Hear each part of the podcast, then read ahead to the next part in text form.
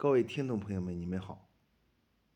啊，我们开始继续讲述长篇小说《海哥》。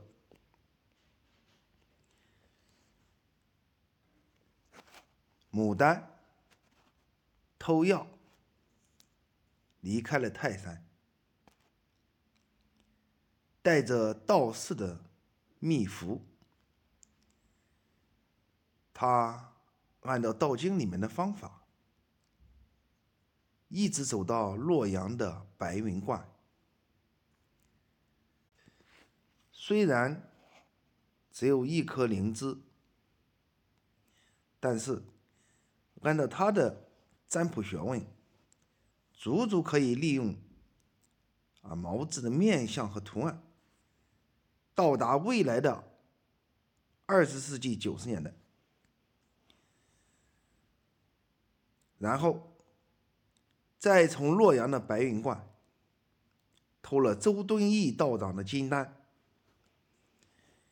这牡丹虽然只有十四岁。但是天资聪明，有时要狡猾无比。吃了药后，胸口一热，然后一时消失。他用自己的大脑把毛质的世界啊记得死死的。等牡丹醒来。啊他来到了一九九四年，啊，这样一个女孩子的心机非同寻常。她从毛质，从未来回到现在的世界，马上想到自己吃了药可以到达未来的世界。啊，这样一个人凭借自己的美貌，做自己想做的事。啊，这样芍药就不会给他争了。在到达未来世界之前，啊，他用一自己的意念告诉金丹，啊，模样就变得漂亮一些，并且又在洛阳附近出现。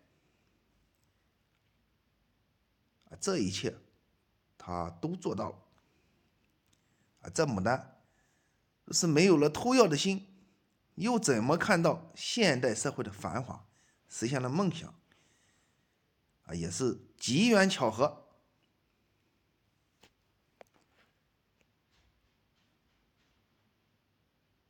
等他发现自己的时候，已经来到了未来的世界。啊，作为他来说，就好像睡了一觉而已。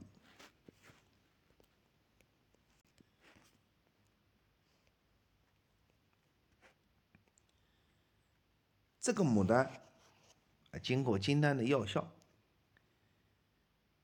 皮肤变得白了，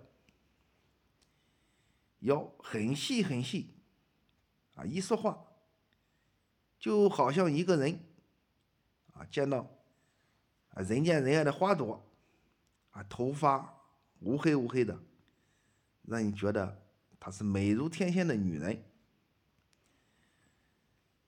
啊，他睁开眼睛，啊，发现一个男人在他身边晃来晃去。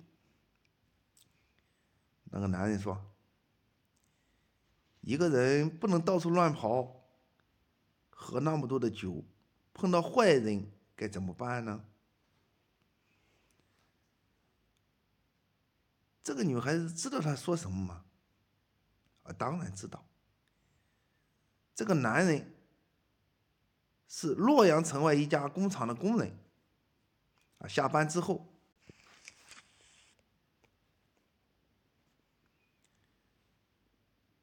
发现了一个女孩子在路边躺着，啊，以为这个女孩子啊是因为喝了酒啊离家出走的那一种，还穿着古代的戏装。啊，肯定是艺术学院的学生，啊，肯定是艺术学校里的学生。毛丹说：“啊，那个毛丹呢，就是啊，牡丹，啊，谢谢你。这个时候的牡丹不敢多说话，啊，怕别人知道他穿越时空过来的那个工人。以为他啊胆小怯懦，没再多问。到了晚上的时候，啊，牡丹偷偷啊把那工人的保险柜撬开，啊，见里面有一只手表和五百五百元钱，啊，于是就偷走了。啊，然后毛丹。啊，牡丹向湖南走去。当时的金丹很厉害，让那个牡丹变得跟现代人一模一样。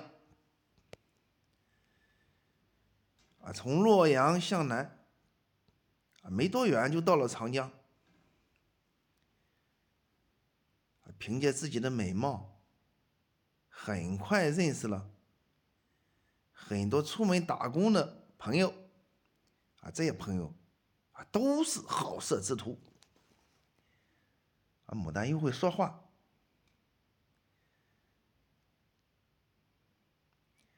啊，把它变得啊怯懦无比，啊，但又非常的可爱。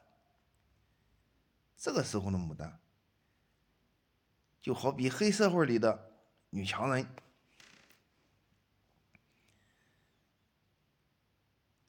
在和毛子一同坐飞机的那个巫师，啊，不小心把时光胶囊丢了。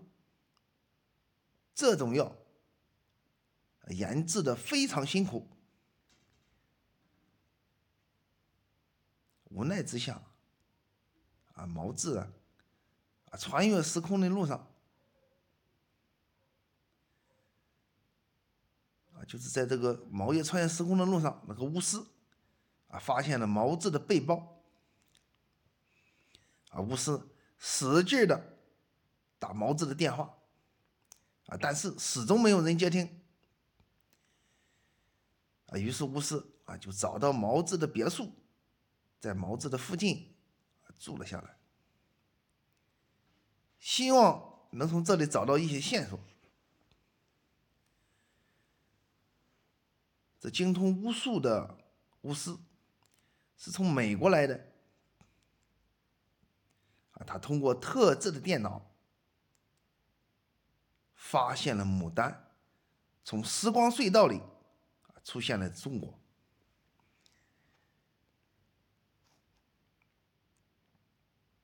于是就通过巫术让牡丹进入了他的包围圈，这巫师。给美国方面打电话，美国方面派出了直升机，按照巫师所说的地点，发现了啊着古代女装的牡丹，啊又加上那个牡丹没有身份证，就把牡丹带走了。直升机把那个牡丹带到了檀香山啊一座神秘的别墅里。用特殊的机器啊录取牡丹的口供，这牡丹啊告诉自己的金兰啊一定要活着回去，也可能是啊特异功能发生的作用。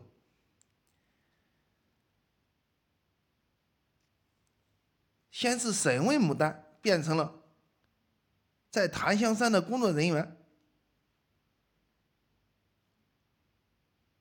啊，牡丹真是这个聪明绝顶。巫师见到牡丹，逃脱了工作人员的审问，啊，立刻给美国中情局打电话。啊，中情局派来一名美国的干事，这干事开始要刺杀牡丹，但是十几岁的牡丹忽然变成了。啊，这干事啊，非常喜欢的、非常需要的那种女人的模样，啊柔美百态，啊忽然之间爱上了牡丹。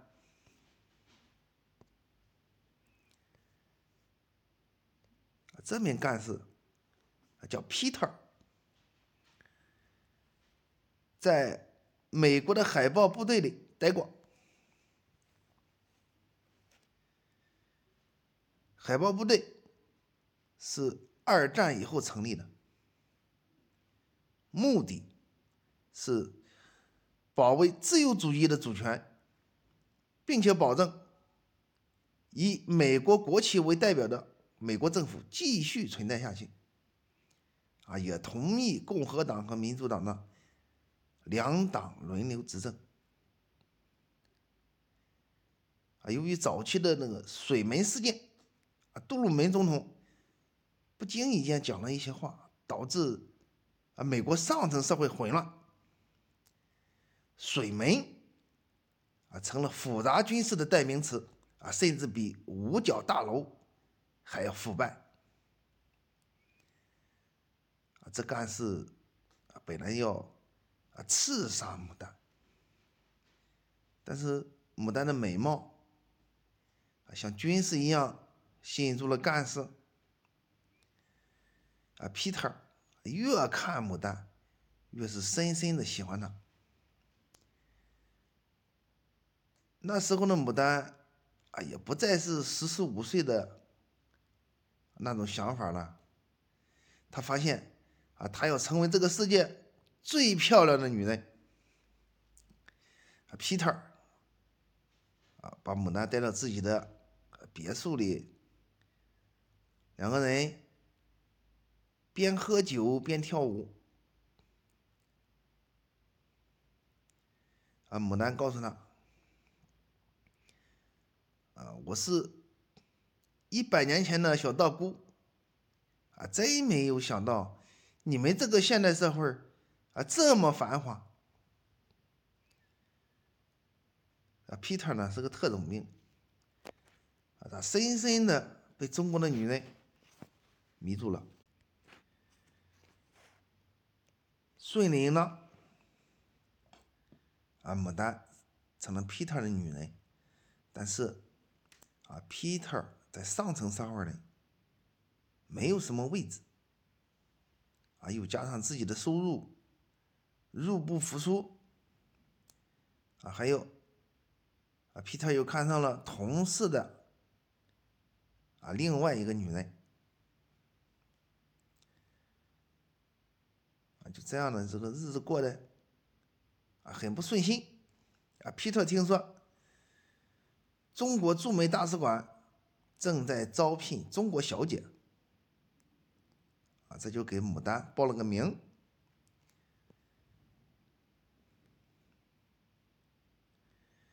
这个身着古装的牡丹，十六七岁的样子，到了大使馆去应聘。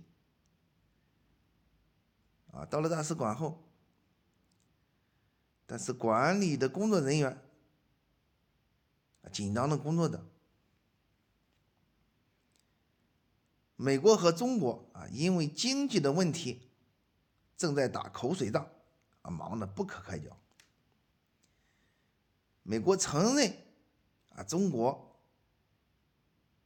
为最惠国的待遇，啊，但是中国方面啊，要求美国不能违反啊中美联合公报。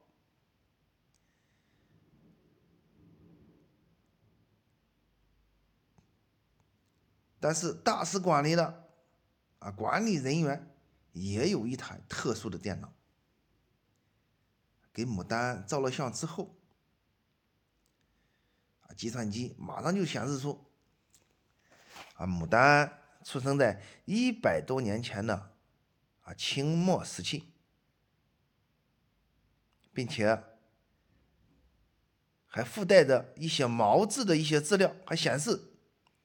牡丹吃了特殊的药物，是有特异功能的，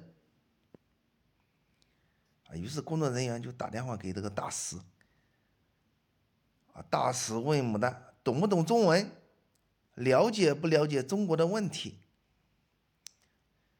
这个牡丹啊，因为吃了仙药，应对如流。大使决定让牡丹成为中国小姐啊，并且呢，可以直接和香港小姐对话，一言一行都代表中国的立场。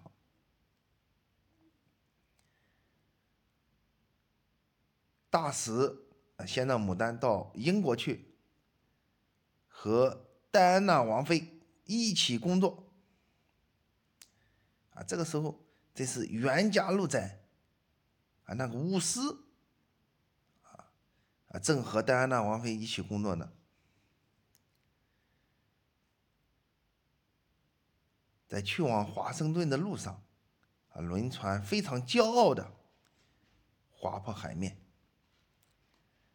在海面上出现了成千上万只海鸽，或者排成队伍，或者。连成一条直线，或者成堆成堆的滑翔在海岛上。牡丹被这奇异的景象惊呆了。这是世界吗？是大西洋岛啊！啊，原来在全球的文明啊这么的璀璨。远处的天空，海洋和云朵连成一片。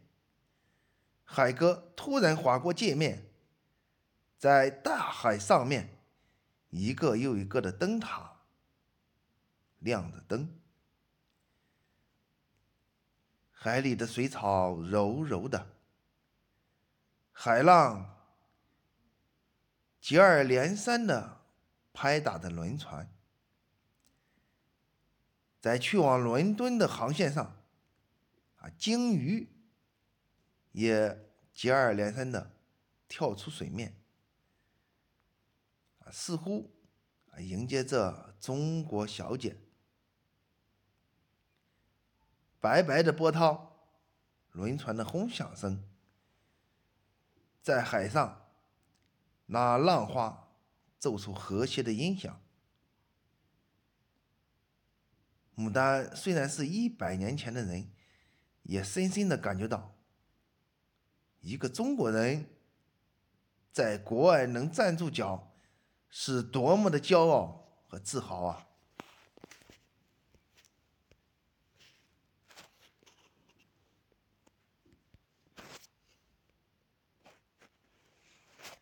芍药跟着毛先生。一路到杭州去，啊，都说上有天堂，下有苏杭，啊，这杭州确实很美丽，古代也称作钱塘。孙先生自创立兴中会以来，先是回到广州，然后到了杭州。孙先生看到国力不振，民生凋撇，年久失修，啊，工商业大批倒闭。孙先生在西湖附近的园林里，杜兴武、霍元甲，哎，还有大刀王五。孙先生说：“眼下形势。”帝国主义列强瓜分中国，数万万同胞遭受杀戮，清政府腐败无能，中日海战，北洋水师损失惨重，帝国主义必然要带着枪炮到中国来，到时候中华民族将生灵涂炭。啊，王五说：“王五手下有几百号弟兄，啊，都是反对清朝的。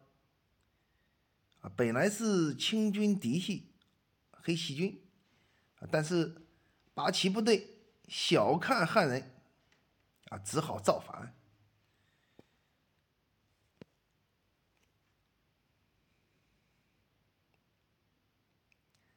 啊，孙先生说：“我本人将鞠躬尽瘁，为了中华民族。”啊，王武的手下必将在北方跟清朝冲突，要审时度势。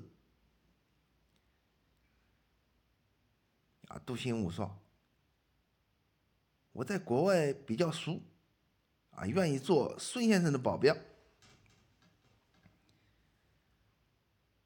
孙先生说：“为了民族，为了中国的革命，啊，牺牲。”啊，当然不算什么，但是中国人需要习武强身，已经被那鸦片害得太深了。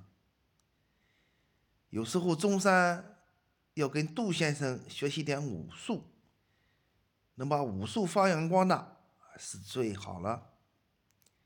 啊，霍元甲说：“我从天津一路走到这里，我要在上海开一家精武会。”专门教授武艺，啊，到时候孙先生啊从国外回来的时候，也可做革命储备之用。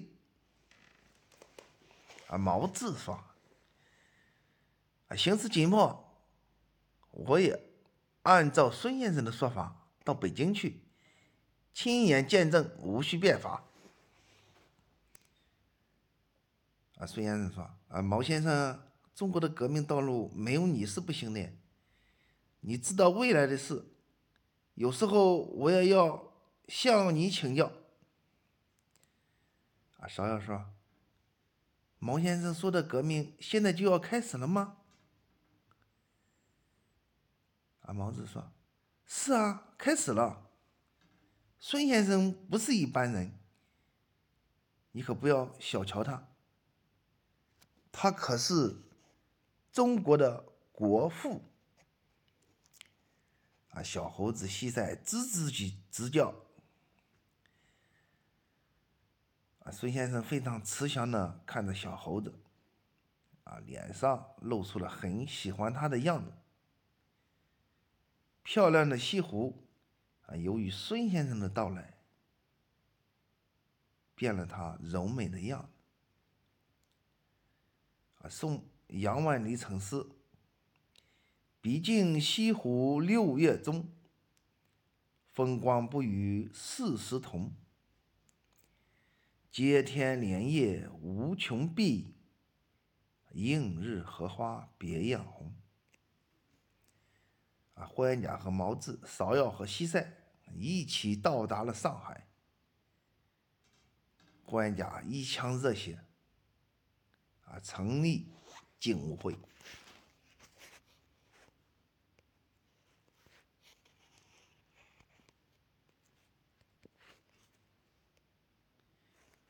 霍元甲的徒弟陈真刚从日本回来，啊，他告诉师傅，中国和日本的这场海战，让北洋水师损失惨重，啊，北洋水师在黄海。啊，遭遇日本舰队，战争打起来损失惨重。日本掌握了黄海制海权，北洋水师仓皇逃回威海。北洋水师失败的原因很多，啊，作为清政府来说，战争的失败就意味着皇权没有意义。这时候，慈禧太后给李鸿章下令，下血本，再夺回海洋的主战权，并且避免日本把战争的主方向放在山东半岛，也就是保卫威海卫。啊，这其中的一个血本，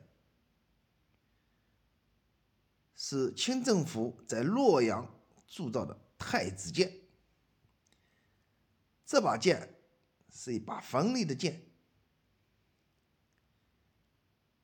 普通的剑就是用铁和钢，或者用铜，或者用锡，啊，在火炉里铸造，有很好的硬度和强度，啊，这样的剑呢，叫复合剑，啊，并且讲究反复渐炼，根据使用原料的不同，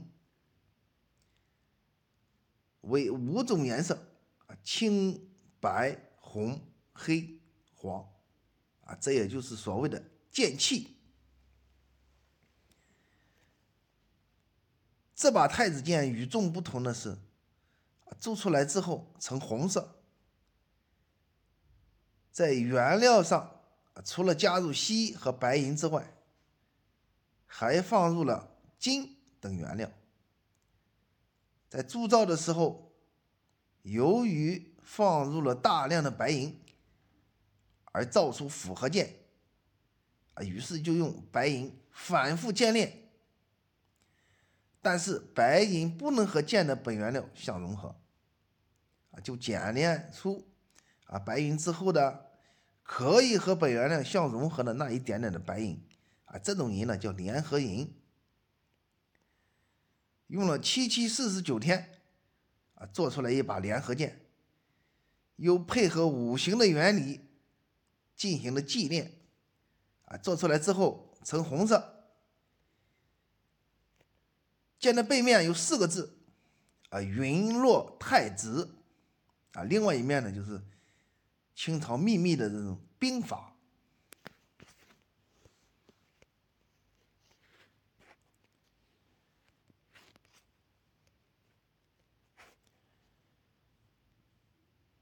啊，陈真说。啊，这把太子剑在和日本人交战的时候，丁汝昌在送信的时候，太子剑也被日本人带走了。这把太子剑一旦流落海外，日本人得到之后，就可以从一个封建的国家堂而皇之的转变为资本主义国家。啊，因为它是血本，清政府就会损失大量的白银。果不然，中日海战之后，李鸿章签订了《马关条约》，损失了大量的白银，啊，直到现在也无人问津。因为这把太子剑是血本。啊缘故，并且吸天地日月之精华，啊，也是民族的至宝。